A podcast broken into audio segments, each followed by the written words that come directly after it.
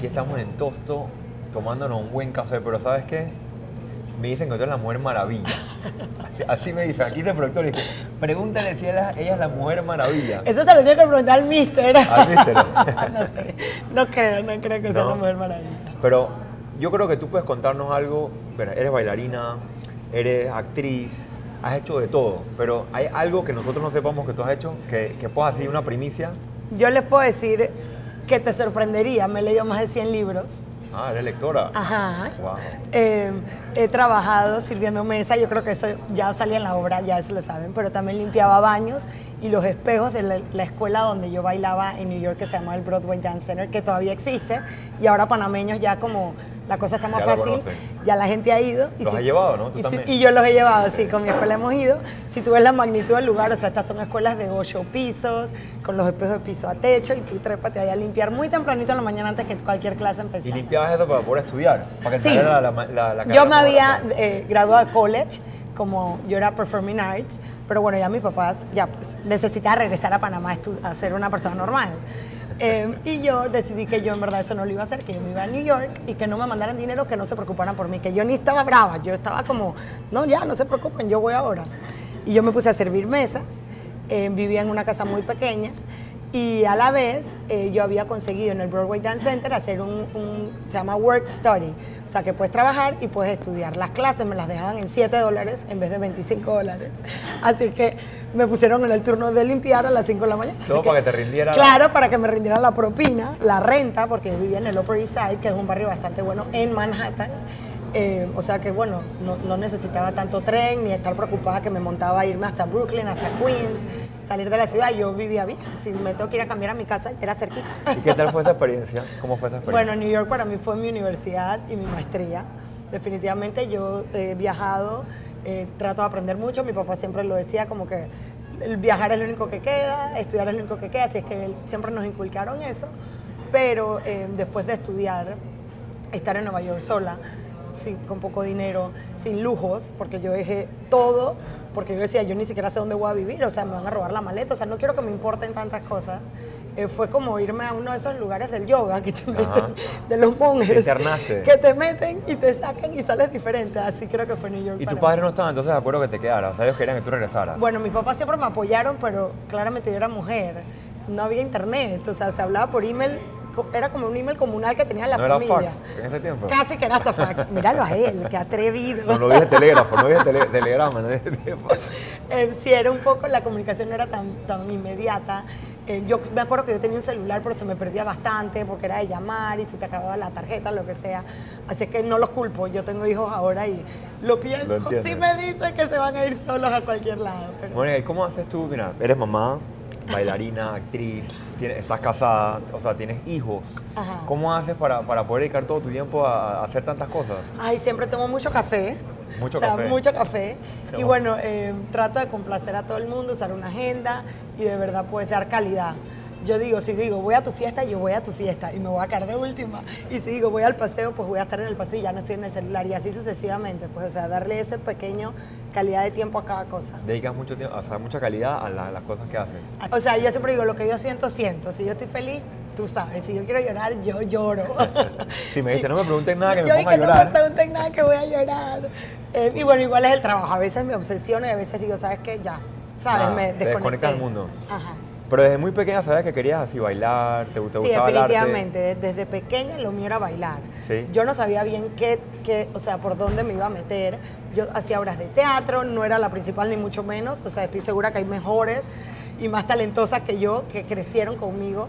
Pero yo pienso que, bueno, que mucho es la actitud, eh, mucho son las ganas, que no se te acabe la gasolina. Es un mundo difícil, pero no es un mundo difícil, pobrecita, yo soy artista. Es un mundo difícil para ti que eres abogado, para ti que eres camarógrafo, para Claro. ti que eres emprendedor y pones un coffee shop, ¿sabes? O sea, es un mundo difícil. Estuviste ocho meses en Disney, ¿no? Ajá. Pero no en Disney, así en el parque de diversión todo el mundo cree que, que- que uno va, ¿no? ¿Qué estabas haciendo en No, bueno, en ok. Esto fue lo que pasó. Cuando yo estaba en college no se habían caído las Torres Gemelas. O sea que esas visas estaban un poco confundidas en los Estados Unidos. Así es que un reclutador de Disney llegó a mi universidad a recruit personas para que trabajaran eh, como que en lo que ellos estaban estudiando. Si tú estudiabas... Una práctica profesional. Exacto. Si tú estudiabas merchandising o cosas de fashion, tú te podías ir a las tiendas de Disney. Si tú estudiabas arte, tú te podías ir a, a pintar. Así. Entonces yo yo vi eso en un, en un cartelón y yo me fui a esa audición a ver qué entrevista era, o sea, qué estaba pasando. Yo me quería ir a Disney.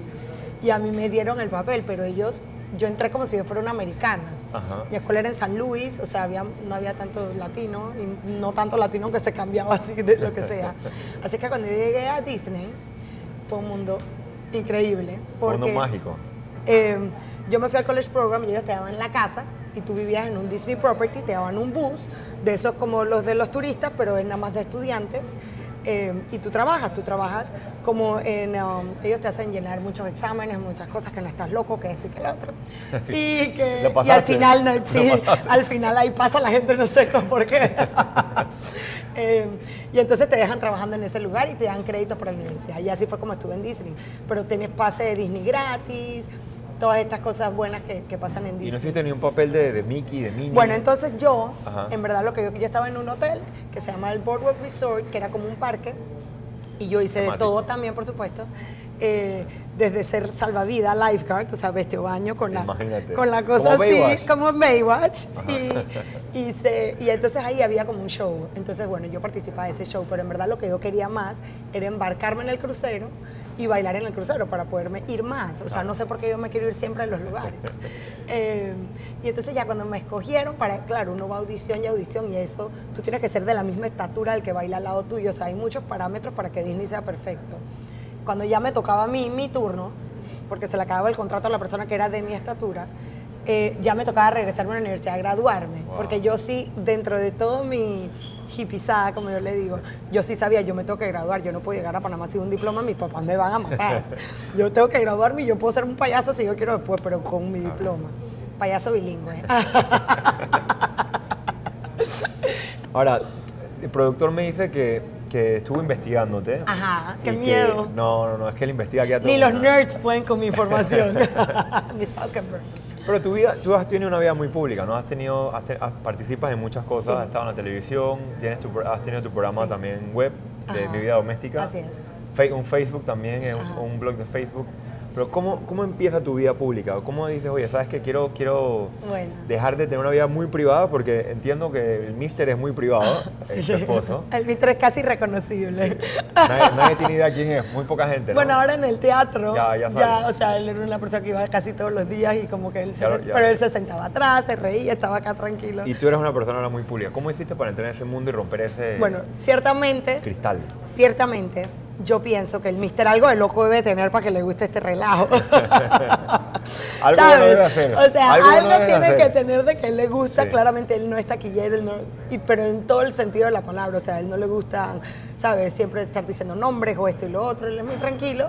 Y lo mismo conmigo. No le importa que yo eche el cuento, pero él, él siempre me dice, pero no digas que estoy yo, pero no pongas que mi nombre, pero no me, no le gusta. Ese es su estilo de vida. Pero a mí, ciertamente a mí nunca me ha importado ser extrovertida. Yo pienso que a veces lo dije la vez pasada y dice, es que wow, que yo era mm, empoderada antes de que existiera ser empoderada. O sea, cuando estaba de moda casarse a los 18 años y en verdad jugar casita y tener el príncipe y la princesa, yo no quería ni el príncipe, ni la princesa, ni el castillo, ni nada de eso.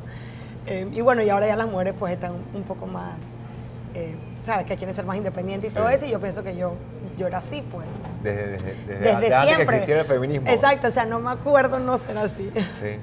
¿Te corrían tus padres de pequeña? ¿Cómo eres tú con tus niños? Mis papás, eh, en mi casa una disciplina como en las casas de los tiempos de antes. Te castigaban, te chancleteaban, te decían palabras sucias, te encerraban en el cuarto, o sea, lo mismo que pasaba en cualquier lado, te vas para el cuarto, no se vale tirar la puerta. En esa casa, o sea, en mi casa tú no te podías tirar la puerta y trancar, o sea, eso era indecible, normal, una familia normal. Y, y los tíos también tiraban chancleta y todo eso, o sea, hasta los tíos tenían... te- te O sea, tu mamá ese tiempo te tiraba chancletazos. Bueno, igual, a mí también una vez me tiraron un jarrón así.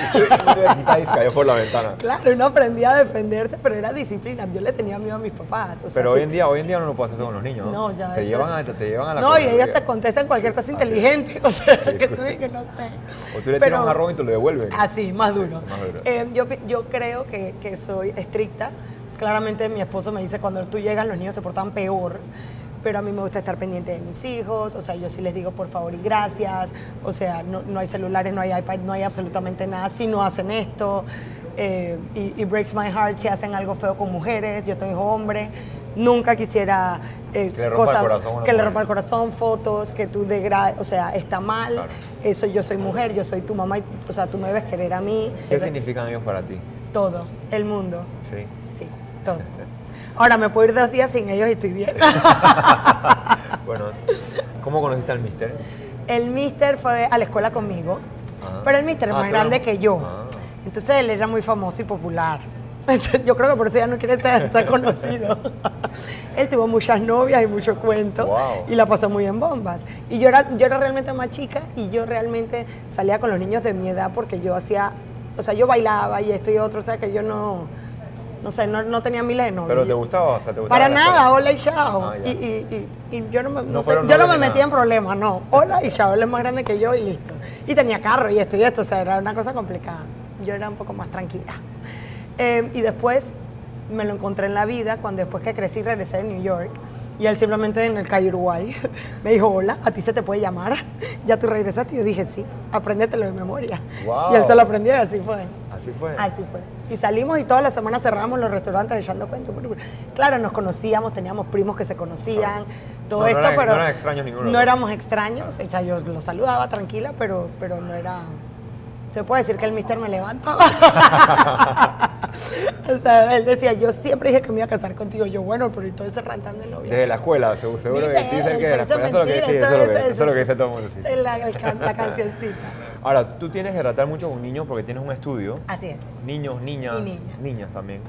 Eh, ¿Cómo haces para poder? Porque yo te he visto y sé que tienes, a veces te vas de viaje con todas ellas. Sí, bueno, la verdad, la verdad es que ¿Cómo haces? siempre he sido niñera. O sea, a mí me gusta sentarme con ellos y explorar esa cabecita. Y cuando me dicen algo, yo les respondo, para, o sea, les, les saco más información y más información. O sea, que para mí, cuando yo empecé mi escuela, yo siempre fui teacher. Yo fui teacher en STEPS cuando tenía como 16 años, hasta antes de irme a college. O sea que yo, bueno, yo más o menos sabía, o soy artista, soy teacher, o bueno, algo de esto. Eh, yo en verdad quería ser Jennifer López, esa es la verdad. ¿De verdad? y bueno, entonces no se logró y entonces estamos aquí. Pero bueno, yo quería ser artista y luego cuando se me dio la oportunidad en Panamá de tener una escuela, pues para mí fue fantástico porque yo de verdad, eh, yo, yo tripeo a las niñas, o sea, a mí me gusta la creatividad y la cabeza, esa esponja que ellos tienen ahí arriba. ¿Cómo haces, ¿Cómo haces con las niñas? A veces hay niñas que de alguna manera, ¿sabes? Tienen gordita o, o no tienen talento, no sé qué, y uno tiene que darle algo para empoderarlas. Bueno, ¿Cómo lo tú que, las empoderas? lo que yo pienso es que eh, para mí todas son importantes. Claramente hay niñas que tienen un talento que es de genética. O sea, hay veces que ni siquiera entrenan y yo me pongo igual de brava. Porque tienes la genética, no significa que puedes venir aquí tirar Claro, la pierna hasta acá huesear. 20 veces, Claro. porque si te sale. Y la que no tiene tanto esa genética y entrena y entrena y entrena, pues yo la premio igual. O sea, nosotros cuando vamos a Disney, cuando vamos a Europa, nosotros hacemos una audición abierta y no solo de Estudio 9 y FBR, sino de todo Panamá. De cualquier escuela tú puedes venir y yo te puedo asegurar con mi ética profesional que esa niña regrese a tu escuela. O sea, yo no te la voy a robar, yo simplemente le quiero dar la oportunidad de que ellas puedan ir a un Disney o un New York y no tengan que limpiar baños Claro. y no tengan que servir mesas y vivir por 20 días, ¿sabes? O sea, si yo puedo dar esa oportunidad, no importa tu talento. Si tú quieres trabajar, tú lo trabajas por los 3, 6 meses de entrenamiento y luego vas y te vas a lucir. ¿Cómo empezó mi vida doméstica? Mi vida doméstica comenzó porque yo y el mister éramos muy sencillos, como te expliqué. Vivíamos en su casa de solteros, tranquilo y campante. No teníamos nana, yo misma cocinaba, limpiaba, fregaba, le planchaba la camisa del trabajo y era, estábamos contentos. Nació el, el primer hijo y yo me di cuenta que bueno, que necesitamos otra nana, una práctica. Los tíos llegaban a la casa, los abuelos, todo el mundo había que limpiar, sacar la bandeja, entonces ya yo decía, esto es un enredo. Y después yo quedé encinta de nuevo de la nada. O sea, fue un gol. Sí, dos veces, sorpresa. Dos, veces. Eh, entonces, más nanas, más gente, más, más responsabilidad, más empaca las cosas, la ropita había que lavarla. Yo decía, ¿esto qué es? Yo me estoy enloqueciendo. O sea, nadie me dijo que esto era así. Y mi vida tan tranquila que yo vivía con el mister y ahora aquí nadie duerme, en los cuartos abiertos todo el día. Y ahí yo empecé a escribir cuando yo este, me ordeñaba en las ordeñas. noches. Ahora, siempre te ves feliz. Siempre estás así, siempre feliz, reída. Eh, yo, esto es lo que pienso, o sea, es difícil decirlo porque yo sé cuando estoy amargada, pero a eso no es lo que le meto energía. Claramente hay millones de cosas que me ponen bravas, muchas, muchas cosas, pero trato de no alimentarlo. Claramente con el mister también me amanezco, él dice, ay, ojalá hoy te relajes. ojalá hoy te vaya bien. Y yo digo, ahora hablamos. Y listo, pero no le sigo la pelea, ¿sabes? O sea, no le meto mente a estar amargada. Y ya, no pasa ¿Y nada. más difícil tuyo así de toda tu carrera, de toda tu... De toda Pienso tu- que cosas difíciles que me han pasado, o sea, yo he tenido una vida buena, mi familia es saludable, somos unidos, eh, mi esposo me quiere, me casé con unos inlos que son en la bomba, eh, pero claramente, y voy a llorar, ¿ves? Algo difícil que pasó fue cuando eh, Cari, una mamá del fútbol, tuvo un accidente con su hijo, que era el compañero de mi, de mi hijo. Wow. Entonces solo imaginarme todo lo que pasaron, vivirlo, o sea, ya no era mi amiga, era mi amiga hace tres meses que la veía en el fútbol. Claro. Bueno, para mí. Te, te costó. Todavía. Todavía, sí, sí. ya están súper bien, están mejorando hace mucho, pero a mí me afecta que la gente sufra. Wow. El mister. ¿Cómo Ajá. es el mister con los niños? Él es súper buen papá, eh, súper paciente, ahora es estricto, pero los consiente mil. O sea, a mi esposo lo que más le gusta en su vida es ver su deporte. Y él no ve deporte porque él tiene que ver a Box Bunny y al Pato Donald. Y entonces él dice, pero ¿por qué no se va para afuera? Porque queremos estar aquí todos juntos en familia. Mis hijos contestan así, entonces claramente a él se le rompe el corazón y el pobre muchacho no vio college football. El pobre muchacho. y la mamá está bailando, así que él se queda con los hijos. Y él en la obra, en la obra, obviamente, cuando la ve, es tal cual como, como tú dices. No, que- para nada, la obra es ficción. Todo es ficción. O sea, la obra va por el camino de mi vida, Claro. pero todo se tiene que ver envenenado, como yo le digo, para que, por supuesto, haya un drama. Y esa obra la escribió Benjamin Cohen, que es un dramaturgo que escribe, o sea, su, su trabajo es escribir. O sea, que él inventó un pocotón de cosas. Eh, pero el mister, el mister sale poco, la verdad, sale Sí. preñándome y sale no ¿Y cómo, es esa- cómo será esa escena? No quiero ni imaginarme esa Eh, era muy buena mi obra, hoy no Sí. haber ido la próxima. Ahora, ¿cuándo es la próxima? Eh, bueno, viene la segunda parte, que es la que están escribiendo, que se llama Los Tóxicos, porque es la parte del mister, la que tú quieres escuchar. Ajá. A él lo puedes traer aquí y le ponen la, la cara esa Le de... pongo la máscara, Ajá. de mask. Eh, porque yo siempre lo digo, y tenemos que tenerle paciencia, todos los esposos tienen un tóxicos en su vida, ya sea el deporte, los amigos del deporte, o los amigos de la escuela, o los amigos y es ese chat que no paran y que se ríen de cualquier cosa que no da risa, y, pero se pasan 20 horas comentando la misma foto de lo mismo que ya se vio 75 veces. Entonces tú le dices, o sea, son tóxicos, o sea, me están quitando tiempo a mi familia. Y bueno, de cariño yo le digo los tóxicos y ahora resulta que todos los esposos tienen su grupo tóxico. Es verdad. Y entonces, y eso es una realidad, o sea, que más vale que ya nos riamos. Entonces, la segunda parte de la obra no es la vida doméstica, que es como yo la conté, sino viene la parte del mister. Y las mujeres van a tomar café también y hablar de... de, de- Yo tomo vino y hablo malísimo de todo el mundo. Oye, eh, hablando de algo más reciente, tu libro aquí está. ok, Entre tacones y biberones. Ese eres tú, ¿ah? eso soy yo, Sí, más o menos. más o menos. Yo quiero ese cuerpo. Cuéntanos un poquito del libro. Dice Ok. aquí, anécdotas, reflexiones, experiencias de una mujer real en un mundo perfectamente imperfecto. Este libro lo, lo escribí, o sea, yo tengo muchos, muchos escritos. De todas las cosas que a mí me pasan en el día, yo escribo un poquito en mi celular. Entonces, yo tenía miles de, o sea, muchos, muchos escritos en mi, en mi computadora, en mi, en mi celular. Y cuando pasó el accidente de Cari, empezamos como unas locas a recolectar fondos, porque mi Nacho está sponsored y se los llevaron para Estados Unidos, pero Cari no, que es la mamá. Entonces, bueno, o sea, un niño con, sin una mamá, pues no Claro. procede. Así es que las mujeres del soccer, que nos llamamos la soccer mom, con las amigas de Cari, que son las amigas de verdad, las la que, o sea, sus amigas de, de- de Venezuela, todo esto, nos unimos y empezamos a, a decir cómo más vamos a recolectar fondos para Cari. Empezamos, hicimos un show en el Teatro en Círculo de Baile, hicimos un Luxury Bazaar que recolectó 20 mil dólares en un día, o sea, una locura. Eh, y luego una dice como que yo empecé a escribirle un diario a Cari para que ella, o sea, cuando se despertara, alguien le contara como que, mira, en Panamá se están moviendo así, así, así. Y yo le empecé a decir claramente como yo escribo, que da risa. Dije, oye, mira, imagínate que voy ido al hospital y yo he ido desfigurada porque yo lloro y me desfiguro. Y yo fui muy triste y el mister me acompañó y vinimos a ver cómo estaba todo el mundo y estaban esas venezolanas con esos pelos espectaculares. Digo, más tristes que yo porque claramente son más amigas de ella que yo. Pero eso estaba divino con esos pantalones pegados todas combinadas.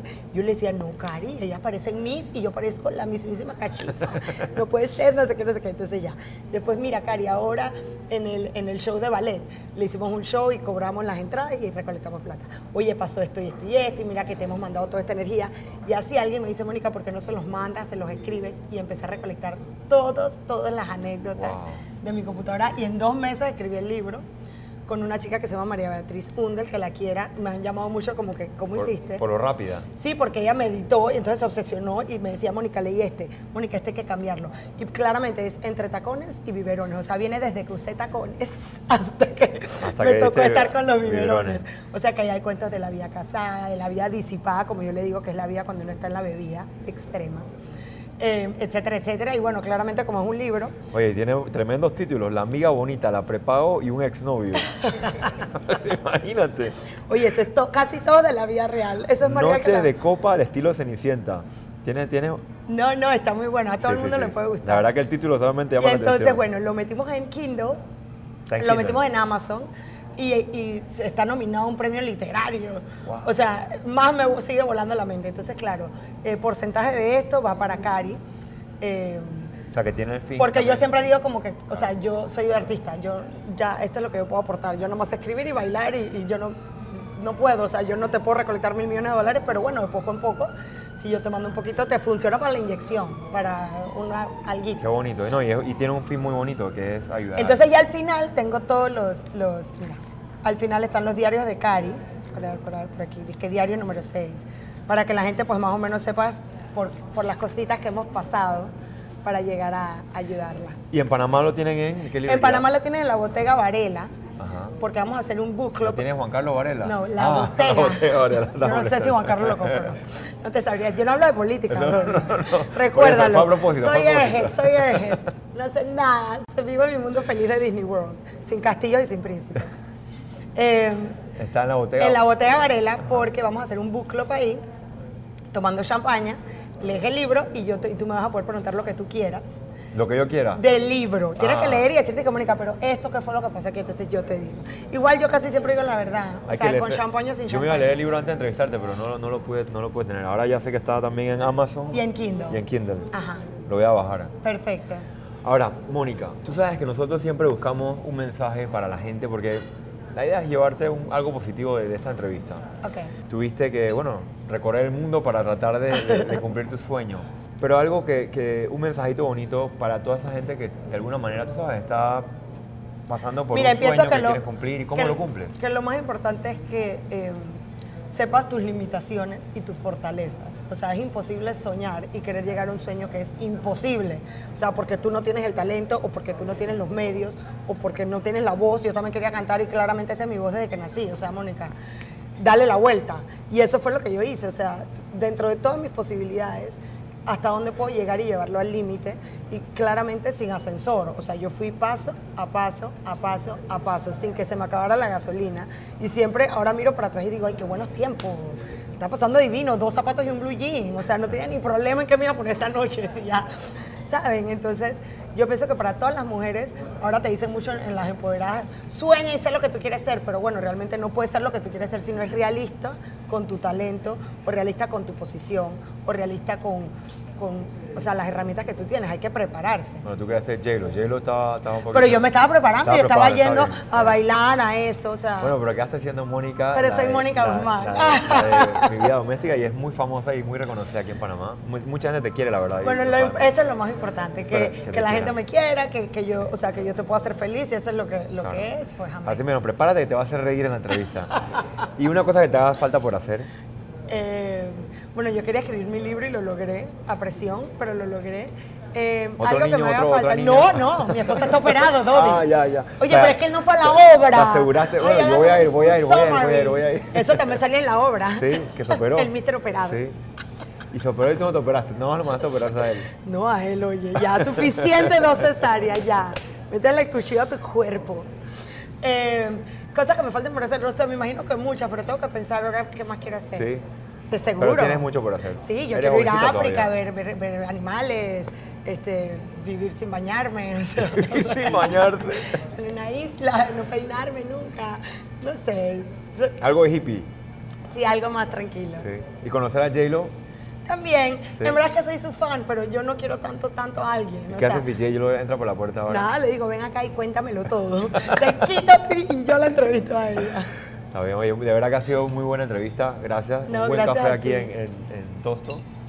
Y Eh, Mónica, mucha suerte en lo que sigas. No, gracias. La próxima tienes que venir a mi show para que se sepa todo el Voy a ir, el productor no me invitó, no me dice nada que había un show. Ya, ya se acabó, pero pronto. Pero viene pronto otro, Sí, ¿no? viene el- tu parte, la de los tóxicos. Y no, y no, vas a hacer, no vas a hacer de vuelta el tuyo. No sé, porque es que la biométrica fue la inauguración del Teatro Nuevo. Entonces nomás fueron 10 días. Ya, y no lo puedes hacer de vuelta. Entonces, bueno. Y si, y si- y si todos pedimos que lo hagas de vuelta. Bueno. Bueno, Ah. ya saben, empiezan a pedir en las redes que lo hagas de vuelta. Gracias, Mónica, de verdad. No, gracias, a ti, gracias, a ti. Salud.